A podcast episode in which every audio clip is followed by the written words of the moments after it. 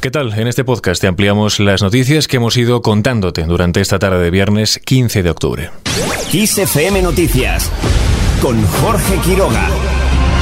Comenzamos en La Palma. La previsión es que la colada más activa del volcán se dirija hacia el mar y no avance hacia el municipio de La Laguna. El director técnico del Pevolca, Rubén Fernández, ha indicado que algunas coladas alcanzaron anoche velocidades de hasta 250 metros por hora, aunque en estos momentos se ha rebajado a entre 20 y 30 metros por hora.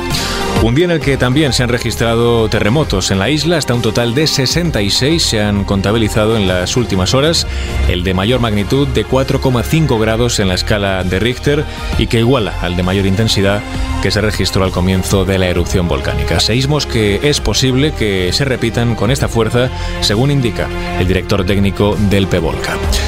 Al margen de este asunto, el PP reduce a seis puntos la diferencia con el PSOE tras su convención nacional. Así se desprende del último barómetro del CIS, que indica que de celebrarse elecciones generales, los socialistas serían aún la primera fuerza política del país con el 28,5% de los votos y los populares segundos con un 22,1%. Vox sería el tercer partido más votado con el 13,2% de las papeletas y Unidas Podemos sigue su senda al alza con Yolanda Díaz al frente y escala hasta el 11,1%. 8%.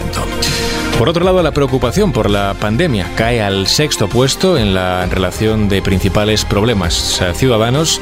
En este último barómetro del CIS, el paro sigue figurando como la mayor inquietud, con un 45,4%. Mientras la incidencia del coronavirus en España sigue con su tendencia a la baja, las comunidades han notificado 2.248 nuevos positivos, cifras inferiores a las registradas la pasada semana, donde fueron 2.309. Eso sí, la incidencia acumulada en los últimos 14 días por cada 100.000 habitantes sube ligeramente, pasa de 40,52 del día de ayer a los 40,85 casos por cada 100.000 habitantes.